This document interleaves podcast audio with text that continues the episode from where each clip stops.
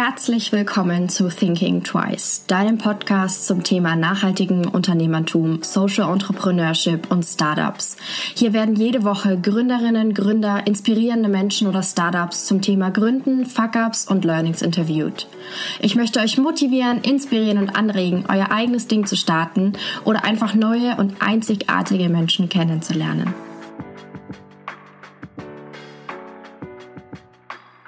Lüke hatte sich zum Ziel gesetzt, unseren Konsum bewusster zu gestalten und einen Mehrwert zu schaffen.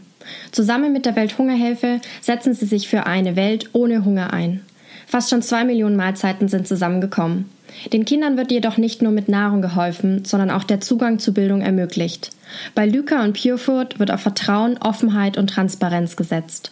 Durch eine unkonventionelle, offene Unternehmenskultur wird ein Arbeitsumfeld geschaffen, das motiviert und verbindet. Heute habe ich Felix zu Gast, einer der Gründer von Lyca. Felix möchte die Welt ein bisschen besser machen und regt alle Mitmenschen zum Nachdenken und Handeln an. Wir haben, oder ich habe mein erstes Unternehmen zusammen mit zwei Freunden 2012 gegründet. Ähm, und aus einem, ja, aus einer Sinnsuche raus und aus einer Frustration mit meinem damaligen dualen Studium und irgendwie dem Drang, dass ich mehr aus meinem Leben machen möchte und dass ich schon sehen konnte, was quasi die nächsten 30, 40 Jahre sind, wenn ich ja. nach dem dualen Studium ins Mittel, da einsteigen würde, irgendwie als Produktmanager bei dem Unternehmen, wo ich dual studiert habe und dann irgendwann mit Glück Abteilungsleiter und dann irgendwann 20 Jahre später mit Glück Bereichsleiter. Ja. Da einfach das ja irgendwie einen Drang hatte, mehr zu tun, der ja schon schon relativ lange irgendwie bei mir da war. Und ähm, das war so der erste erste Anschluss, der schon seit 2011. Also wir haben irgendwie 2011 angefangen, auf dem Balkon zu sitzen, mit unterschiedlichen Konstellationen von Freunden und über Gründungsideen nachzudenken und darüber, wie wir ja was machen könnten, was mhm. irgendwie cool ist und wo wir hinterstehen und was sinnvoll ist. Und das hat ein bisschen gedauert, bis wir damit wirklich dann, dann angefangen haben. Aber das war so der, der allererste ähm, Ausgangspunkt, wo es ganz konkret um die Gründung ging. Okay, das heißt aber, du warst schon immer so die Person, die was Eigenes machen wollte. Oder du wusstest das schon sehr früh? Oder hast du es mm. erst bemerkt, wie du so in diesem dualen Studium gesehen hast, wie du dann irgendwie in 30 Jahren sein wirst? Mm, ich habe mir mit, ähm, also ich habe schon immer ich war schon immer sehr selbstständig im, im Denken. Also Beispiel, ich bin mit 15 in die USA geflogen, alleine und ähm, ja, habe mich auch nicht helfen lassen, haben das alles selber organisiert. Und, wow. ähm, das Wort selber haben sich meine Eltern irgendwann darüber lustig gemacht, weil ich das so oft benutzt habe, dass es quasi für mich so, so wichtig war, irgendwie mhm. eigenständig zu sein. Deswegen habe ich auch überhaupt dual studiert, weil ich nicht wollte, dass ich Geld von meinen Eltern irgendwie bekomme, mhm. sondern dass ich das halt eigenständig selber finanzieren, ja, selber halt ähm, hinbekommen wollte. Mhm. Und ich habe mir, das ist eine längere Story, ähm, zeitlang semi-professionell am Kitesurfen, nicht wirklich erfolgreich, aber mit der Ambition, das halt professionell zu machen und hab, hatte dabei einen ziemlich schweren Unfall mit 17, der dann bei mir ja einfach nochmal mehr diesen Drang nach, womit verbringe ich eigentlich meine Zeit und mhm. ähm, was mache ich aus diesem Leben, was ich habe, ähm, ausgelöst hat. Mhm. Und das hat mich seitdem ich 17 war begleitet. Das war ein anderer Grund fürs duale Studium, weil ich dann schnell viel ausprobieren konnte, zumindest so meine Logik. Und aus diesen Konstellationen zusammen dieser, ja, dieser Drang, was Eigenes zu machen ja. und dieser Ungeduld, weil ich irgendwie wusste, ähm, das Leben ist ziemlich schnell, kann auch ziemlich schnell vorbei sein, ja. ähm, kam, glaube ich, so dieser, dieser Gründer, Gründergeist. Ja. Mhm. Okay, das heißt, ihr saßt dann auf dem Balkon und habt dann immer so ein bisschen gedanklich rumgeschmiedet, Ideen ausgetauscht, ähm, rumgesponnen. Ja. Und hatten keine Ahnung, und hatten keine Ahnung, wie es geht. Also das, das war so, das war idealisiert damals, überlegen 2010, 2011, das war so der erste Facebook war gerade irgendwie zwei, ein paar Jahre alt. Das war Start-up-Szene in Deutschland war noch in den Kinderschuhen, nachdem irgendwie, so alle haben sich irgendwie gerade aus der Finanzkrise erholt mhm. und es war so eine sehr, sehr Europakrise. Es war so eine Krisenzeit eigentlich. Mhm. Jede zweite Woche wurde drüber geredet, wann Griechenland denn jetzt aus dem Euro austritt und so. Mhm.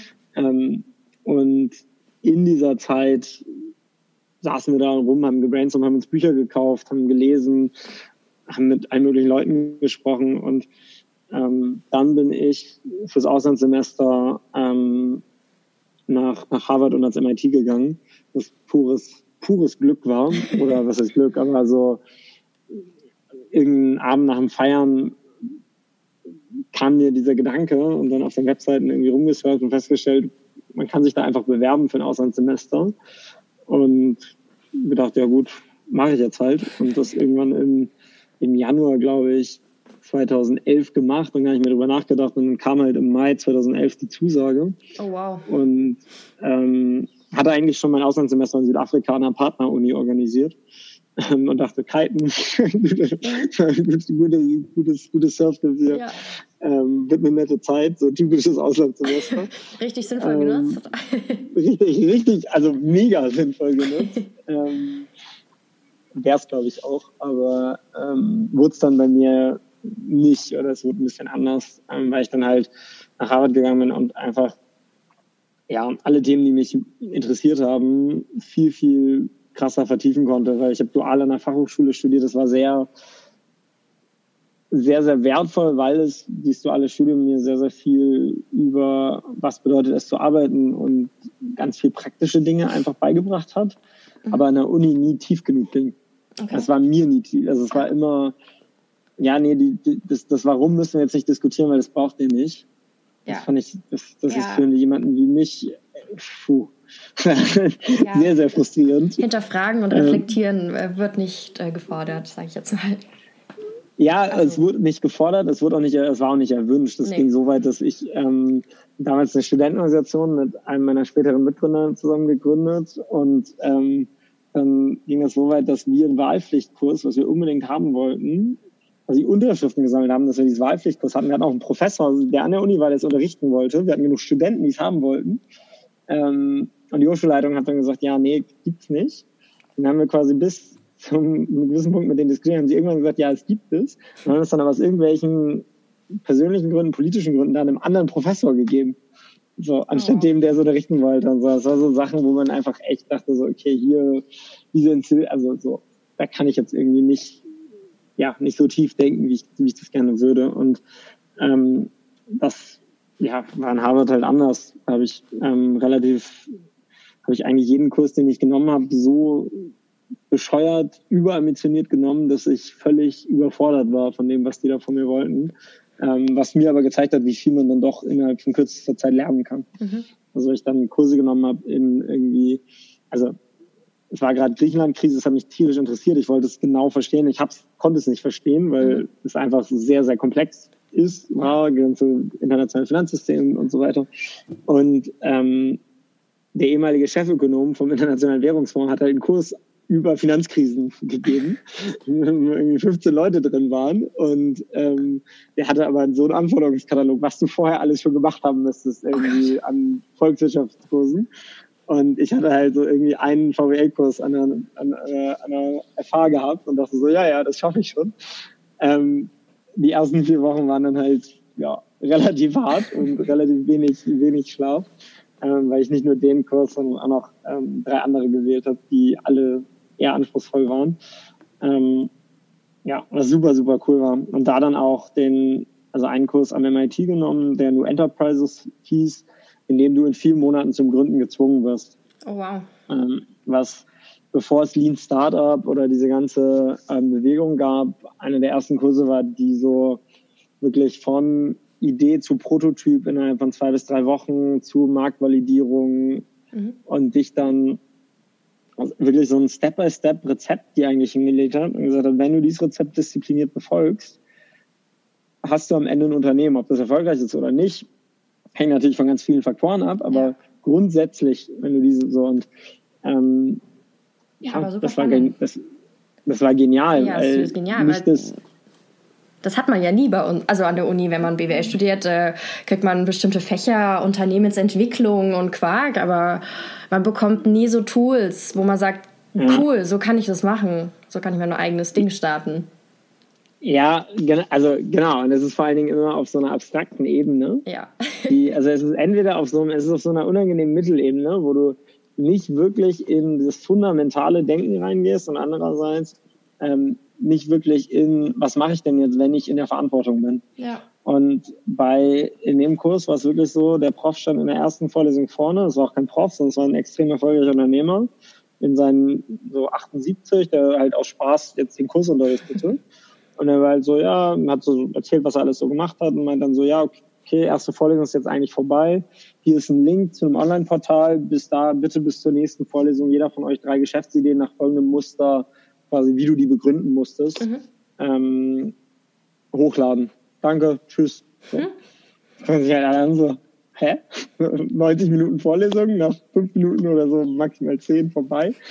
Ähm, und ja, ist der Typ gegangen, ganz entspannt. Und ähm, dann nächste Vorlesung waren halt, die Hälfte der Leute waren weggeblieben und dann die restliche hat er sich gefreut, man ja, the usual quota.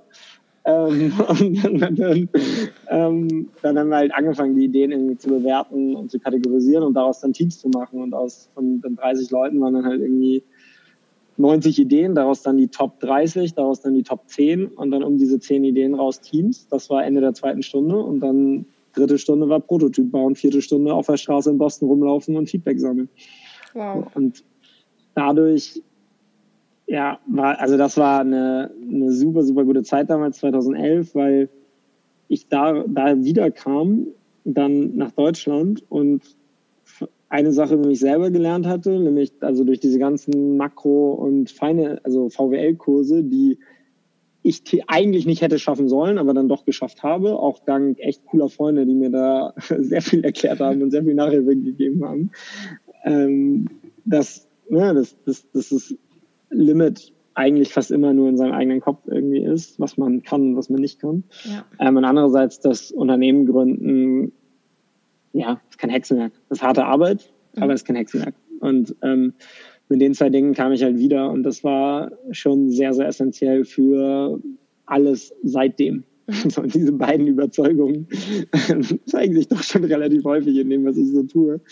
Und ähm, ja, dann 2012 mit diesem, mit dem ersten Konzept dann gelauncht, was damals Berry Joy hieß, was so ein Shop and Shop, Frozen Joghurt, Health Food, ähm, Frühstücksjoghurt Bowl mäßig mhm. to go war, was ja, also so die Shop and Shop Sachen haben nach außen ganz gut funktioniert, aber wir haben irgendwann uns ausgerechnet, dass wir 180 Stück bräuchten, damit wir drei davon leben könnten.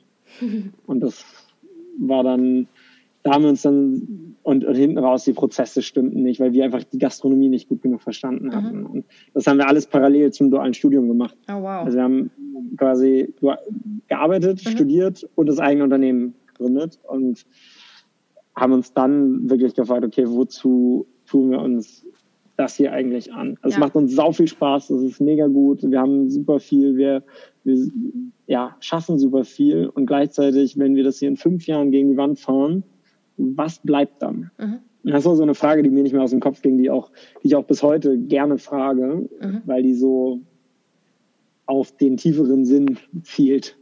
so, was bleibt, wenn, wenn in fünf Jahren eh alles Staub und Asche ist? Ähm, und da kam dann so die, es war dann Frühjahr, Sommer 2013, als wir mit dem Bachelor fertig waren, so die Frage war, wie können wir jetzt unseren Lebensunterhalt verdienen, was machen wir jetzt? Ähm, und es ist eigentlich so ein, ja, so ein Scheitern von dieser ersten Idee war. So, ja, nee, es ist irgendwie die Produkte, die Idee, also irgendwie, es gibt immer noch so viel Schrott an Lebensmitteln, wir müssen es irgendwie besser machen und mhm. das wäre schon sinnvoll. Und ähm, da kam dann der, der soziale Gedanke und dieses, warum muss unser Konsum eigentlich immer so, so viele negative Auswirkungen haben? Ja. Ähm, weil wir hatten damals auch so ne, diese Pappbecher und haben dann nach nachhaltigen Alternativen gesucht, dann mhm. findest du nichts und sehr, sehr früh gemerkt, dass da einfach noch viel Potenzial ist. Und das war die, ähm, ja, das war, das war dann die Geburtsstunde von Pure Food und, und Lyca, was ist quasi, also Pure Food ist unser Firmenname, ähm, was bis heute die, das absolute Fundament ist von dem, was wir tun. Ist dieser Gedanke, dass ähm, unsere Zeit und das, was wir hier tun, so wertvoll sein muss und so vielen Menschen helfen sein muss, dass es egal ist, ob es uns noch in fünf Jahren gibt. Mhm. So. Und witzigerweise ist ziemlich genau jetzt, fünf Jahre her, cool. ähm, dass, ähm, dieser Gedanke kam, beziehungsweise, beziehungsweise wir haben dann ziemlich genau im April zwei, äh, 2014 Pure Food gegründet mhm. und ähm, ja, sehr, sehr, sehr, sehr happy, dass wir diesen Weg gegangen sind. Mhm. Du gehst ja auch auf eurer Website oder auf eurem Blog super krass auch auf diese, du nennst es immer Fuck-Ups oder Scheitern ein und oder schreibst da relativ offen, sage ich jetzt mal, darüber. Mhm. Ähm, und siehst es auch nicht als Scheitern. Also es ist ja, ich finde Scheitern ist immer so negativ ähm, bewertet, belastet. Ähm, und das finde ich total cool, weil das ist sehr untypisch, dass man mit einem Fehler oder mit einem Fuck-Up so offen und aber auch so positiv umgeht und dann mit einer mhm. positiven Einstellung da auch rausgeht und sagt, hey, okay, jetzt äh, mache ich was anderes und jetzt mache ich was mit Mehrwert, was mehr Sinn hat und ich nehme meine gesammelten Erfahrungen weiter. Mhm. Ich glaube, dass das, ich glaube nicht, dass es unbedingt untypisch ist. Ich glaube, es wird nur ungern darüber gesprochen. Also ja. für mich ist das, für mich ist das so, wir haben heute kein einziges Produkt mehr, mit dem wir 2014 gestartet sind. Mhm. Also quasi jedes Produkt, was wir gemacht okay. haben, war so, dass wir es verändern mussten oder mhm. wollten, weil wir dachten, wir können es noch besser machen. Mhm. Das kannst du jetzt sehen und sagen, die sind alle gescheitert. Nee. Was, ja, aber äh, naja, auf gewisse Art und Weise ja, auf andere Art und Weise nein. Das war halt der erste Step und dann haben wir sie besser entwickelt, dann haben wir das Packaging angepasst, dann ja. haben wir die Rezeptur noch verbessert. Denn, also wir haben das sind ja alles kleine Fuck-ups, wenn du es so möchtest. Ja. Und das ist alles, die, das ist einfach nur eine Frage von, wie nah zoomst du ran? Mhm. So, mir ist irgendwie heute Morgen der Schnürsenkel beim Schuhbinden zerrissen. So, das kann mich irgendwie ärgern, aber kann mich auch einfach nur amüsieren und dann irgendwie ist gut. Ja. Also der, der, der Zoom, den stellst du ja selber ein. Und also siehst ja. du die, siehst du das Tal, in dem du gerade steckst, wenn es gerade eins ist, als quasi das Tal, aus dem du nie wieder rauskommst, oder siehst du es als Teil von einer Kurve, die irgendwann auch wieder nach oben geht, die, ja. wo irgendwann auch wieder ein Berg kommt. Und gleichzeitig, wenn du auf dem Berg bist, weißt du, dass es auch wieder ein Tal irgendwann geben wird. Ja. Und für mich ist das der, es ist die, also ich meine, es sind nicht unbedingt meine Ideen, es sind Ideen, die andere Menschen viel, viel eloquenter ausgedrückt haben. Aber dieses, der, das Spannende an dem, an dem Weg, egal welchen Weg, ist ja, sind ja die Hindernisse. Ja. Also wenn es, wenn es einfach wäre, wäre es hart langweilig. Und ähm, ich habe mir das ja ausgesucht, dass ich, also ich wüsste nichts Besseres. Also gerade gut, du erwischt mich jetzt auch. Wir waren gerade in unserem Projekt in Burundi, wo wir jetzt bald unsere zwei Millionste Schulmahlzeit ähm, ermöglicht haben und da siehst du natürlich, also selbst wenn wir jetzt scheitern würden innerhalb der nächsten, also das Unternehmen scheitern würde der nächsten zwei Wochen, ähm, diesen Kindern, da haben wir geholfen. Ja. Und das kann auch niemand mehr ändern. So. Und das ist ein Hoch, was ich immer haben werde. Und, und du hast Erfahrung gesammelt, muss man auch sagen. Du hast unglaublichen Mehrwert ja auch darin. Also das würde ich jetzt auch nicht. Ja, das finde ich, das finde ich, das, das finde ich immer zu einfach, ehrlicherweise. Dieses, dieses, dieses, ja, ich habe, also das hat Oliver Samba mal sehr, sehr böse auf, eine, auf irgendwo, irgendwo habe ich das mal mitbekommen bei irgendeiner Veranstaltung, wo er war, wo er am Sprechen war, er gesagt hat, ähm, Erfahrungen bekommen könnt ihr euren Eltern erzählen, ähm, aber in Wahrheit wollt ihr ja auch Erfolg. Ähm, das fand ich, fand ich zutreffend, weil, also ja, ich, die Erfahrung ist, ist sehr, sehr wertvoll. Ähm, was mir aber noch wichtiger ist, und da ist es komplett anders als das, was er quasi meint mit seiner Aussage, ist, ähm, es geht ja nicht darum, was du dann hinterher hast. Also ja, dieses, dieses, man hat Erfahrung, das ist ja quasi dann der Zustand hinterher, wenn es mhm. schiefgegangen ist. Ähm, mir geht es eigentlich eher um den Weg dahin. Mhm. Also ich will eigentlich, es ist scheißegal, was das Ergebnis ist, solange der Weg dahin wunderschön war. Mhm. Und das ist auch dieser Umgang mit Fuck-Ups, weil das ja ja, also solange wir gut damit umgehen, solange wir positiv damit umgehen, ob wir als Firma, wir als Gesellschaft oder wir als Individualpersonen, ähm, sind die nichts Negatives, sondern es ist halt Teil von diesem Weg. Und solange wir den genießen, ist das Outcome eher irrelevant. Klingt jetzt hart, aber glaube ich tatsächlich dran. Mhm. Weil, also, ganz doof, wir werden, also, wir werden eh alle sterben. Das, ist, das sollte irgendwie keine Überraschung sein. Ähm, und ja, deswegen ist es so ein bisschen, ja, sehr fatalistische Einstellung, aber. Nein, er motiviert. Ist motivierend natürlich, das Beste zu geben auf dem Weg zu deinem Ziel, egal was es jetzt ist. Und immer auch für andere, alle andere wahrscheinlich noch das Beste zu geben. Also den möglichst größten Nutzen für alle rauszuziehen, während du das machst. Und nicht auf das Endergebnis so sehr zu achten, vielleicht auch. Ja, für mich auf jeden Fall. Ne? Also das ist ähm, die, die Motivation ist zu wissen, ich habe nur eine gewisse Anzahl an Tagen hier und ähm, wenn, wenn ich die sinnvoll, wenn ich die sinnvoll nutze, dann, ähm, dann habe ich irgendwie ein erfülltes und gutes Leben, dann habe ich auch viel bewegt. Und ja. ähm, das frage ich mich halt, bin ich da immer, ja, bin ich da immer auf dem richtigen Weg? Und das sicherlich nicht immer, aber mit dem Unternehmen auf jeden Fall, mit dem, was wir hier bewegen. Ja. ja. Krass. Ja, äh, du bist jetzt schon mal auf die, eure Zusammenarbeit mit der Welthungerhilfe kurz eingegangen. Ähm, möchtest du da noch was dazu erzählen, zu dem Projekt? Sehr, sehr gerne. Sehr viel zu erzählen. Ähm, das ist seit, ja, es ist so krass, das zu sehen, weil das ähm, am Anfang halt nur so eine Idee in so einer PowerPoint war, ähm, die irgendwie wir mal geschrieben haben, wo wir gesagt haben, okay, es muss, wir müssen eigentlich diesen, also nur mal um den Kontrast zu geben, wir geben in Deutschland über eine Milliarde Euro jedes Jahr für Eis aus. Für Eis. Ja, für Eis. das ist ja ein, kein, kein, also das ist ja ein Produkt, Mensch, das auch nur im Sommer eigentlich. Also es ist yeah, sehr genau. saisonal und, und, begrenzt. Ja, und also wir machen ja auch oh, wow. Eis und ich liebe Eis und nicht falsch, also ich liebe richtig unser, also, ne, also jedes Eis, unser ist natürlich besonders.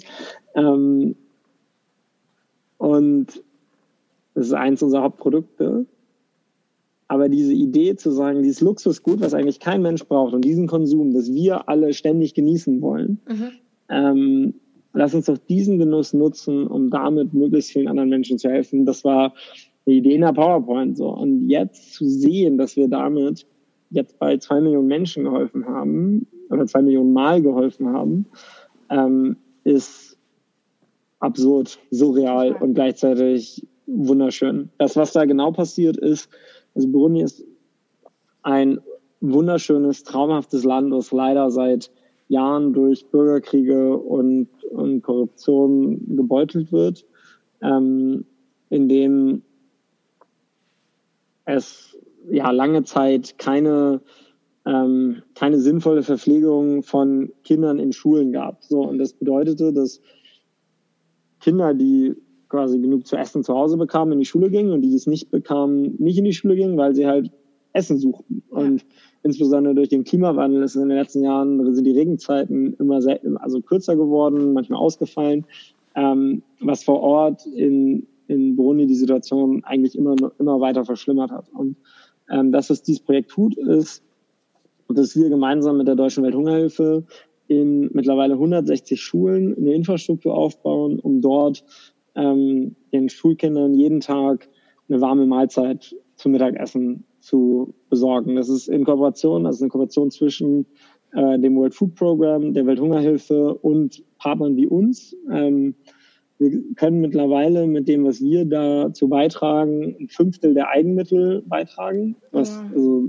echt, echt Wahnsinn ist. Total. Ähm, und von diesem, von diesem Geld, also bei uns fließt von jedem Produkt ein fester Betrag in dieses Projekt und im Durchschnitt kann von einem Produkt, was wir hier in Deutschland verkaufen, dort eine Schulmahlzeit ermöglicht werden. Mhm. Natürlich kaufen wir nicht von dem Betrag von einem Produkt jetzt eine Schulmahlzeit, sondern von diesem Gesamtbetrag bauen wir die gesamte Infrastruktur zusammen mit der Welthungerhilfe, kaufen von lokalen Bauernkooperativen entsprechend Nahrungsmittel zu. Mhm.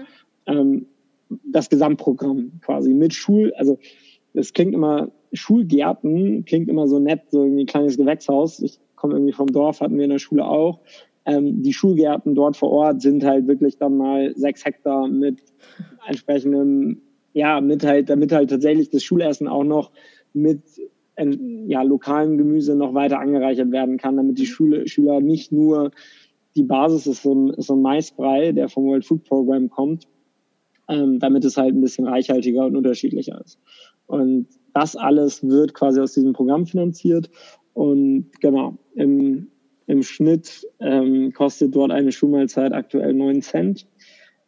Was wir von jedem Produkt, also es variiert ähm, je nach Verkaufspreis bei uns, ähm, es steht immer drauf auf den Produkten, was in dieses Projekt fließt. Mhm. Und ähm, da haben wir, ja, also die Zahl auf der Webseite aktualisiert sich mit einem, also auf der Webseite wird gezählt, die aktualisiert sich mit quasi einer Frequenz pro Minute, die wir vor ein paar Monaten ausgerechnet haben, was wir pro Minute an Schulmahlzeiten ermöglichen. Ist, der Ticker ist ein Tick zu langsam.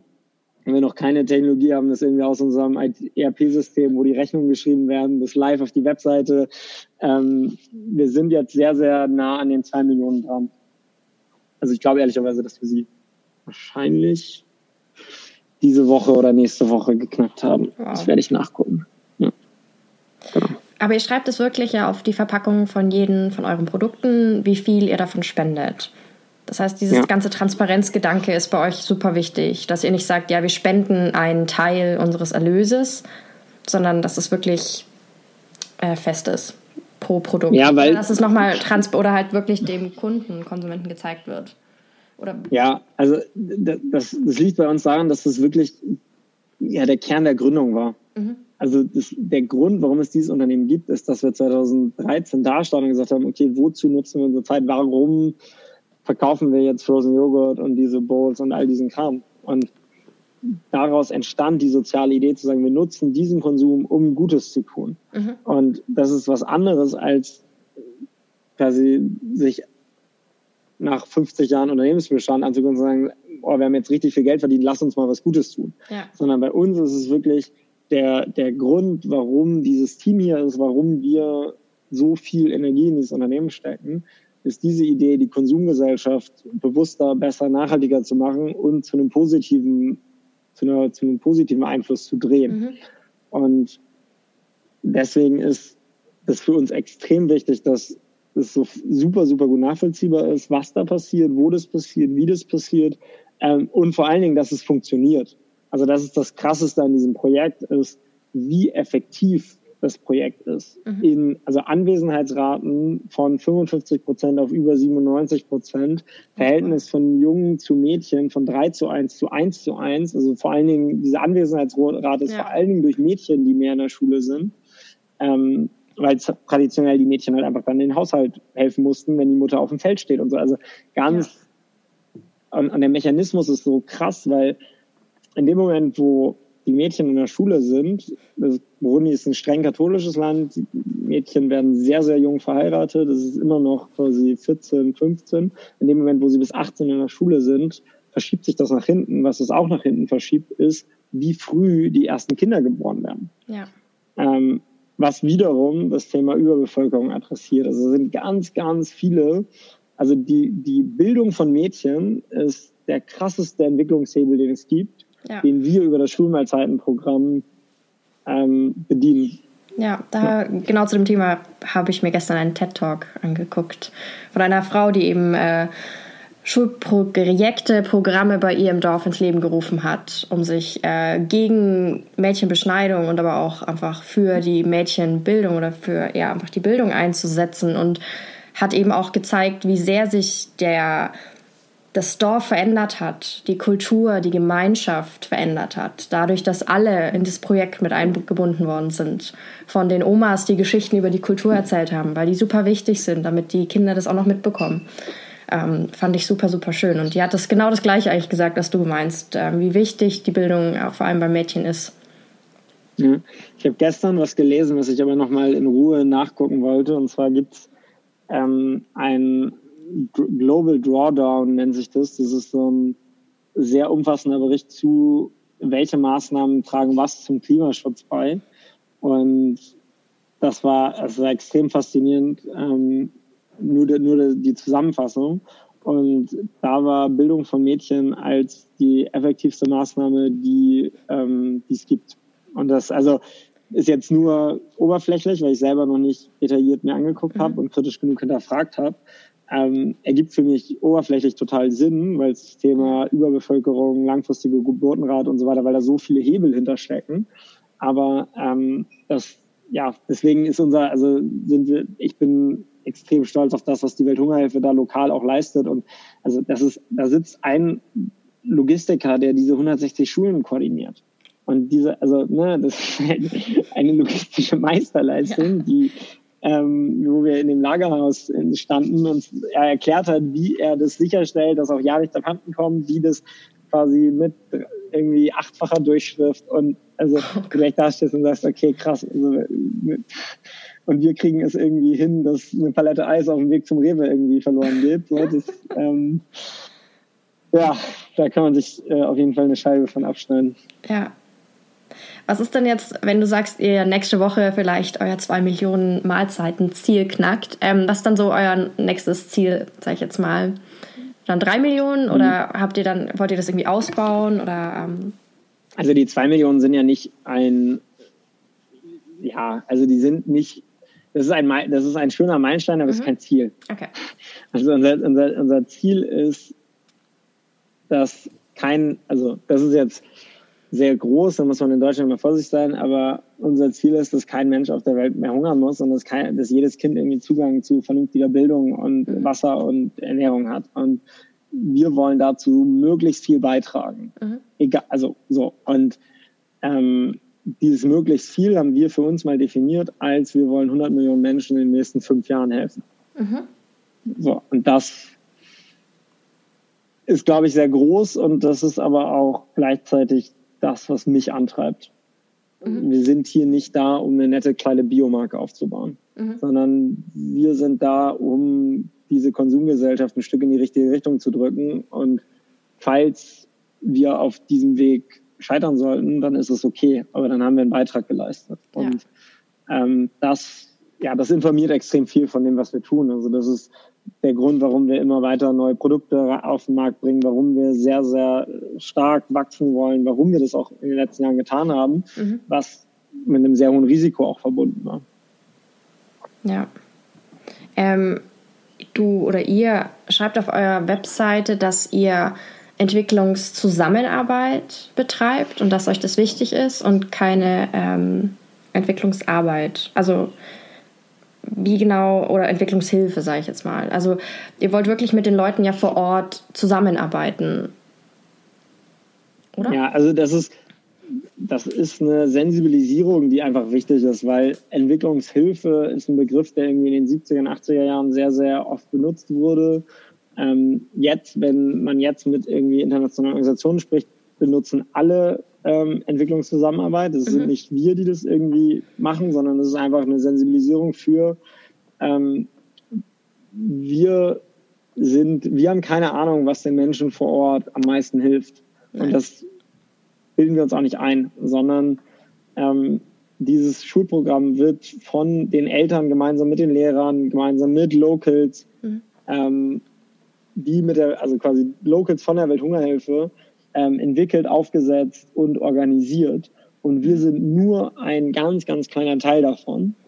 Und ähm, ja, deswegen ist es wirklich eine Zusammenarbeit. Und wir waren gerade da und es ist so ein, so eine unglaubliche Herzlichkeit auf Augenhöhe, wo wir viel, viel mehr von denen lernen als andersrum. Also wir stehen da und fragen, wie schafft ihr das? Wie koordiniert ihr das? Mhm. Wie, ne? Also, ja, wo wir einfach dastehen und verstehen wollen, wie funktioniert das alles? Mhm. Und ähm, Entwicklungshilfe würde sehr arrogant von unserer Seite aus sein, sagen, wir sind die Weißen aus Europa, die kommen und helfen. Ja. Ähm, das, ist, das ist es nicht, sondern ähm, es sollte einfach kein Mensch auf der Welt hungern müssen und das ist unser gemeinsames Problem und das müssen wir lösen. Ja. Und das Positive ist, es haben noch nie so wenig Menschen auf der Welt gehungert wie jetzt. Mhm. Das Negative ist, die UN sagt, es wird noch bis 2050 dauern, bis wir dieses Problem gelöst haben.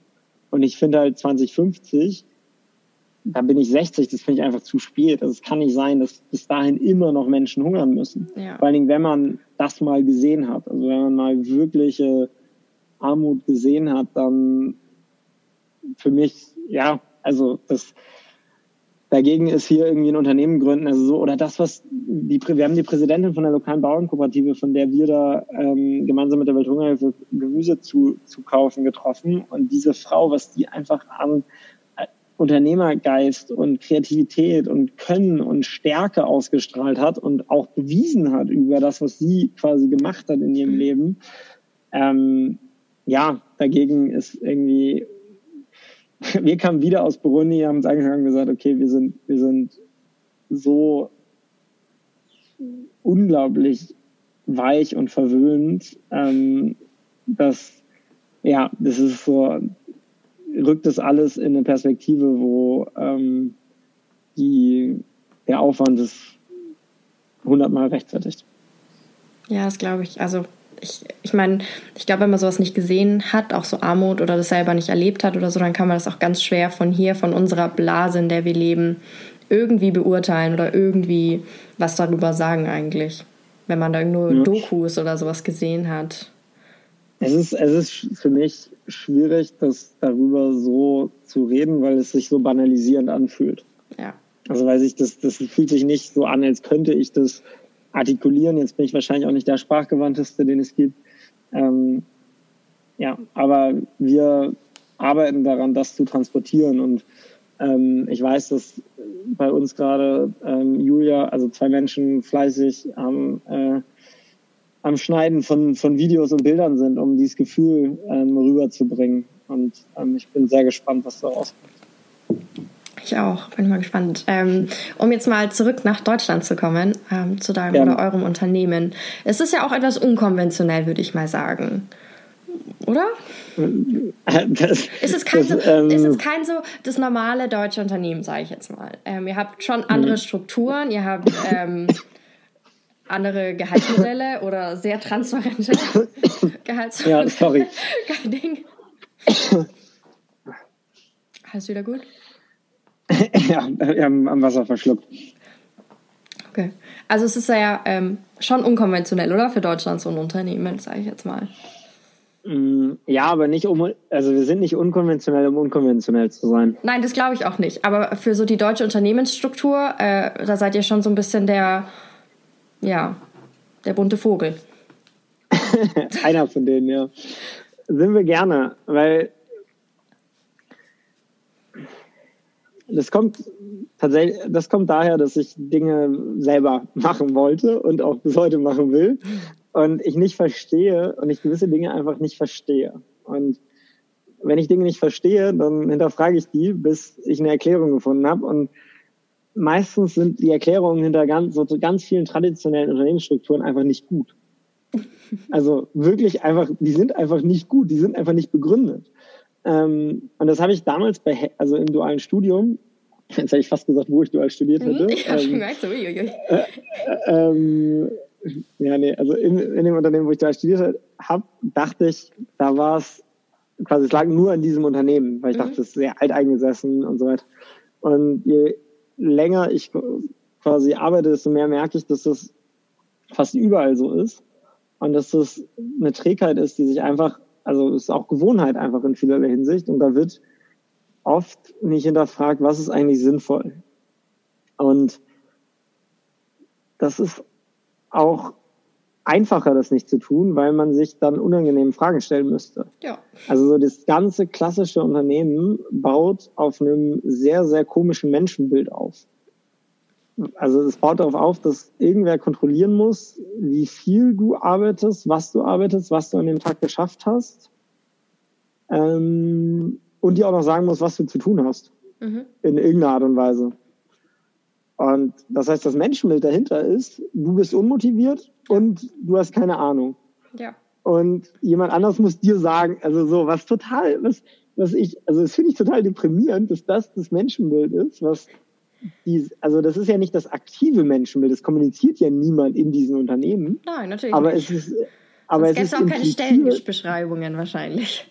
Weil ja, äh, genau, also es ist halt impliziert in diesen, in den, in den, in den Mechanismen, in den Kontrollmechanismen, in den, in den ganzen Organisationsaufbau. Und ja. das, ja, das, da, da habe ich bisher noch keinen guten Grund gefunden, sowas einzuführen. Deswegen machen wir es halt einfach nicht. Und weil ich bei vielen Sachen einfach auch faul bin.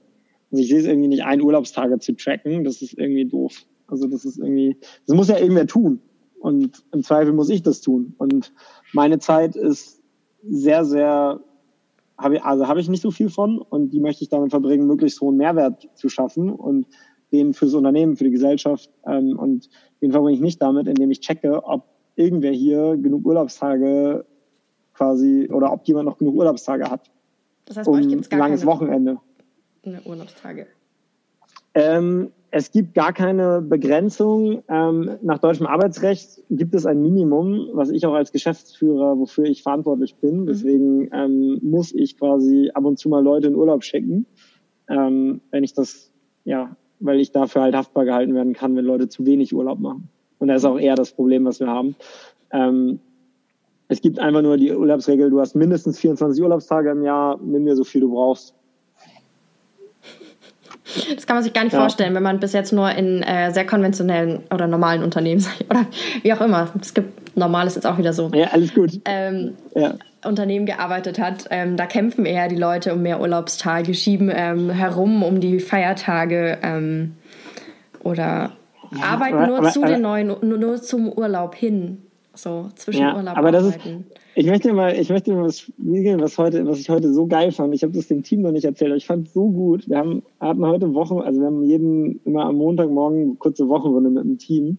Und weil gestern ja Feiertag war, haben wir die heute gemacht. Und dann kam irgendwie von zwei Leuten die Aussage, oh, es ärgert mich, dass diese Woche schon wieder so kurz ist, weil ich dann das und das nicht erreichen, also das, das wird richtig eng. So. Und ich saß da, dachte so, ich habe mich echt gefreut, einfach nur über diese Aussage, weil das die, die Mentalität halt zeigt. Also ja. es ist so dieses, ja, ich, ähm, es ist nicht, dass am Dienstag sich schon aufs Wochenende freuen, sondern Total. es ist so, ah shit, das Wochenende kommt zu früh, ich schaffe das alles nicht, was ich mir noch vorgenommen habe. Ähm, das war schon sehr, das war sehr cool heute Morgen und das passiert halt in, in ganz vielen Kleinigkeiten immer, immer wieder. Mhm. Ähm, es ist auch manchmal sehr anstrengend, so zu arbeiten, weil es halt natürlich eine viel, viel krassere und höhere Verantwortung auf jedem, ja, auf jedem lastet. Ja. Ähm, und ihr habt ein transparentes Gehaltsmodell. Ja, das ist auch so ein anderes Ding, was quasi, ja, es ist, ist irgendwie, oh, da, da, können wir jetzt nochmal zwei Stunden ähm, zusätzlich zu reden, weil ich da auch wahrscheinlich eine relativ kontroverse Ansicht habe, aber ähm, Geld motiviert meiner Meinung nach einfach nicht. Ja. Ähm, Geld ist in den meisten Unternehmen sehr, sehr demotivierend, weil der Kollege irgendwie 100 Euro mehr verdient, aber der arbeitet ja viel weniger und der schafft viel weniger und die andere Kollegin aus der anderen Abteilung hat irgendwie, also es führt nur zu einem Ich versus Du Gedanken ja. und nicht einem versus was schaffen wir ja eigentlich gemeinsam und warum Total. sind wir eigentlich hier? Voll. Also ja. ich finde auch, ähm, Geld ist ein externer Motivator, der dich aber intern nicht motiviert, irgendwie dein Bestes zu geben oder halt auch wirklich zu sagen, ich schaffe das, das und das. Ja, und Zielen. Und, Meilenstein. Und also in den meisten, für meiner Meinung nach, in den meisten Fällen sogar, so wie die Systeme aufgebaut sind, eher demotiviert, ja. weil er, also weil das auf ganz banale Leistungsthemen irgendwie runtergebrochen wird, die aber nicht wirklich aussagekräftig sind darüber, wie gut jemand ist. Und ähm, für mich ist das irgendwie, ja, für mich ist das falsch rum aufgezäumt. Also für mich sollte, jeder sollte und muss genug verdienen, damit sie oder er ähm, ja, vernünftig leben kann. Und das bedeutet, genug Geld haben, um Kinder großzuziehen. Das bedeutet, ähm, genug Geld haben, um in einer Großstadt wie Hamburg oder Berlin oder so vernünftig leben zu können. Mhm. Ähm, und dann darüber hinaus ist das alles relativ unwichtig, meiner Meinung nach. Und ein Gehaltsmodell, also das ist erstmal die Grundeinstellung. Und wenn das so ist, dann brauchst du einfach nur ein Gehaltsmodell, wo Geld danach keine Rolle spielt. Mhm. Also irgendein System, wo alle sagen, ja, das ergibt irgendwie Sinn, kann ich mich, finde ich, finde ich okay, ich verdiene genug, so dass ich mir darüber keine Gedanken machen muss und passt für mich. Mhm. Und der Leistungsanspruch, der muss sowieso bei uns in dem, was wir gerade machen, so hoch sein, dass wir uns hier niemanden erlauben können, der nicht gut arbeitet. Mhm. Also das ist die Kehrseite der Medaille, die bei vieler, vielen dieser oberflächlichen Betrachtungsweisen, die oft quasi in so kleinen, ähm, ja, so kleinen Zeitungsausschnitten oder so passieren, ist so unbegrenzter Urlaub, voll toll. Ähm, ja, ist es. Gleichzeitig heißt es aber auch, dass du die Verantwortung hast, dir deinen Urlaub einzuteilen. Total. Und du musst überlegen, welche meiner Ziele habe ich erreicht, die wie zu meinem, zu dem Unternehmenserfolg beitragen, ja. die dazu beitragen, dass wir als Ganzes unser gemeinsames Ziel erreichen. Und das ist natürlich viel, viel anstrengender und viel, viel stressiger. Und das wird oft vergessen und finde ich ähm, wichtig, das zu sagen, weil es ist nicht. Nein, es ist nicht nur so, ha, du darfst so viel Urlaub machen, wie du willst. Nein, du musst selbst reflektieren. Nee. Was habe ich geschafft, was habe ich geleistet und was, ja, wie du gesagt hast, was bringt es eurem größeren Ziel, dem Unternehmen oder der Gesellschaft?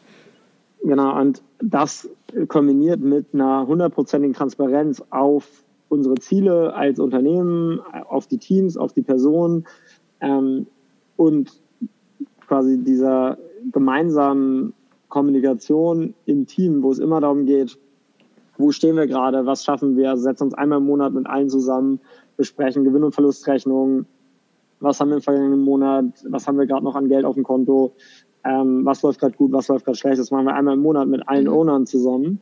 Und ja, das ist der, das ist eine ganz, ganz andere Verantwortung als Arbeitnehmer in einem normalen Unternehmen zu sein. Und natürlich auch eine, die viel, viel stressiger durchaus sein kann. Ja, total. Aber du hast jetzt äh, gerade deinen Mitarbeiter auch Owner genannt. Ähm. Ja, weil es ja nicht meine Mitarbeiter sind.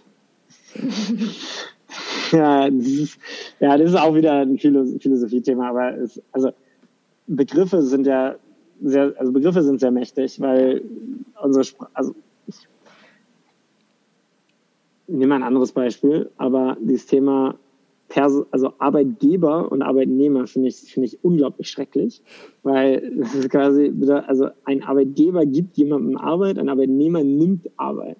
Das ja. ist ja eine so eindimensionale Art und Weise mit unserer deutschen Sprache, die auch durchaus vielfältig ist, dieses, diese Beziehung zu beschreiben. Ja. Ähm, ich bin fest davon überzeugt, dass Unternehmen, wo alle am Erfolg partizipieren und alle in die gleiche Richtung schwimmen und alle an eine große Idee glauben und für diese Idee kämpfen, langfristig viel, viel erfolgreicher sind. Und das bedeutet, es gibt, es kann diese Differenzierung gar nicht geben zwischen Arbeitgeber und Arbeitnehmer, mhm. weil es der, weil es diese Klassengesellschaft schafft. So, und das bedeutet, eigentlich muss ein Unternehmen allen seinen Mitarbeitern gehören. Und ja, dazu gehöre ich halt auch und ich bin halt der, der es mal gegründet hat. Aber das ist auch das Einzige, was mich irgendwie dann differenziert, dass ich irgendwie Nummer eins auf der Mitarbeiterliste bin, weil ich einfach der erste Angestellte quasi bin. Mhm. Aber ähm, ich habe hier meine Verantwortung und meine Rolle und bin Owner, so wie jeder andere hier Owner ist. Und das ähm, ist extrem wichtig. Ja, schafft natürlich auch ein ganz anderes Mindset, als wenn du nur ein Angestellter bist, wieder. Einfach. Äh ich ja, also ich, das ist, das ist eine, das ist so ein Gesamtkonstrukt, was sich aus, das alles baut auf dieser Grundannahme auf, dass jeder Mensch zu etwas Größerem beitragen möchte. Mhm. Und dass jeder Mensch intrinsisch motiviert ist, Teil von etwas Größerem zu sein und Teil davon. Und die Menschen, die hier bei uns sind, dass das für die Menschen das Größere unsere Vision ist, mhm. unsere gemeinsame Vision. Und wenn diese zwei Annahmen erfüllt sind, dann baut sich alles andere davon aus. Dann sollten die natürlich davon partizipieren, dann brauchen wir uns nicht darüber unterhalten, wer was verdient, weil dann kann man es einfach transparent machen, dann ja. ähm, teilt man sich seine Ziele, dann gibt man sich offen Feedback, all diese Dinge. Und da natürlich müssen wir da noch super viel, wir haben ständige Fehler in der Kommunikation, wo der eine nicht mitbekommen hat, was der andere gesagt hat oder und so. Das, das läuft noch lange nicht perfekt. Aber diese Grundpfeiler sind sehr, sehr klar. Mhm. Jetzt bin ich schon bei meiner letzten Frage oder letzten Thema ja. angelangt. Und ähm, zwar, was würdest du jemanden raten, der jetzt gerade eine Idee hat, der gerne gründen würde oder einfach so ein bisschen so deine Key Learnings, sage ich jetzt mal, aus deiner Anfangszeit? Ich sage jetzt nicht erst Gründungsjahr, sondern eher so deine Anfangszeit. Mhm. Also ich konnte in der Zeit nicht aufgeben. Also wir haben jetzt schon so ein paar Sachen besprochen, aber mhm. Es gab zwischen 2013 und 2016 eigentlich in den drei Jahren kein Jahr, wo ich nicht äh, von außen betrachtet jedes Mal wieder hätte aufgeben müssen. Weil irgendwelche Fuck-Ups passiert sind, weil irgendwas so schief gelaufen ist, dass man dann von draußen drauf gesagt okay, filmen wir es eigentlich durch.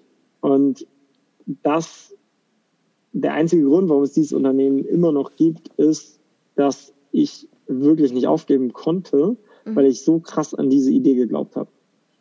Mhm. Und das ist so ein, das ist ein guter Test dafür, ob es wert ist zu gründen. Mhm. Ob man, wie stark glaubt man, also was ist man wirklich bereit aufzugeben für die Idee, für die man arbeiten möchte. Also wie also sehr wie, kann man leiden für die Idee? Ja, auch, auch, auch. Das ist, das ist, ja, es ist vielleicht ein bisschen, ein bisschen sadistisch, aber ja. es ist die, es ist, ich glaube schon, dass je fester du von deiner Idee überzeugt bist, desto du denkst halt doch noch mal eine Schleife länger drüber nach und du denkst ja. und dann fällt dir doch noch die Lösung ein und ähm, das glaube ich macht den Unterschied zwischen Gründern und Gründerinnen, die ähm, ja, es schaffen und denen, die es nicht schaffen. Und ich hoffe, dass ich mich irgendwann zu der ersteren Kategorie zählen kann. Ähm, noch ist da ein großes Fragezeichen. Mhm. Ähm, und die, so die ersten Jahre, ähm, ich glaube, die,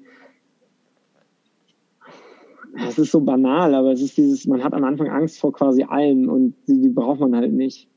Also die hilft einem halt nicht.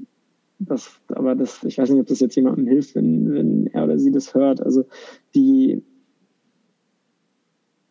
auch da wieder, wobei ich glaube, das ist tatsächlich nochmal wichtig. Ich glaube, niemand wird eure Idee klauen. Das ist oft was, was ich von, von neuen, neuen Gründern höre, ist diese Angst, ich kann dir das nicht genau erzählen, weil das ist geheim und so. Und da würde ich, glaube ich, einfach nur ganz banal sagen, es ist, gibt keine Idee auf der Welt, die nicht vor dir oder gleichzeitig mit dir nicht drei andere Leute haben. Ja. Also können wir Tesla, iPhone, kann, kannst alles durchgehen. Es gab jedes, jede Idee immer gleichzeitig von mindestens zwei, drei Leuten, weil Ideen einfach entstehen, weil die Zeit reif ist für diese Ideen und der Kontext reif ist für diese Ideen und ähm, selbst die Glühbirne oder ne, egal was. Es ist, immer sagen, es gibt immer zwei, mindestens zwei Erfinder, die wir kennen. So und vielleicht wahrscheinlich noch ein paar mehr. Ja. Und, und ähm, deswegen holt einfach so viel Input wie möglich, sprecht mit möglichst vielen Leuten. Ähm, ganz konkreter Tipp, ähm, der New Enterprises Kurs, den ich am MIT gemacht habe, über den wir am Anfang geredet haben, der ist mittlerweile Open Source. Ui. Also den kann man tatsächlich Step by Step online ähm, mhm. nachverfolgen und auch alle Aufgaben aus dem Kurs selber machen. Mhm. Der heißt äh, New Enterprises, ist vom MIT Entrepreneurship Center und wird von Professor Bill Orlett unterrichtet. Mhm. der damals auch mein zweiter Professor war. Sie haben den zu zweit damals gemacht. Ja, für alle, ich werde es verlinken einfach in den Show Notes, denke ich mal. Für die, ja. die es interessiert. Könnt ihr mal reinklicken. Sehr, sehr empfehlen. Mhm. Ja, ja. Ähm, cool. Vielen Dank für deine Zeit, äh, vor allem für deine lange Zeit. Sehr gerne. äh, die da ähm, richtig interessant, richtig spannend. Ich hoffe, die Hörer konnten was mitnehmen, aber ich denke ganz sicher. Das hoffe ich auch. Ja, vielen lieben Dank. Sehr, sehr gerne. Danke, dass du mich äh, in deinem Podcast hattest. Ja, immer gern. Ich hoffe, dir hat diese Folge gefallen. Wenn ja, erzähle es gerne weiter an andere wundervolle Menschen, Freunde, Familie und lass es sie wissen. Du kannst mich auch sehr gerne bewerten und dann freue ich mich aufs nächste Mal.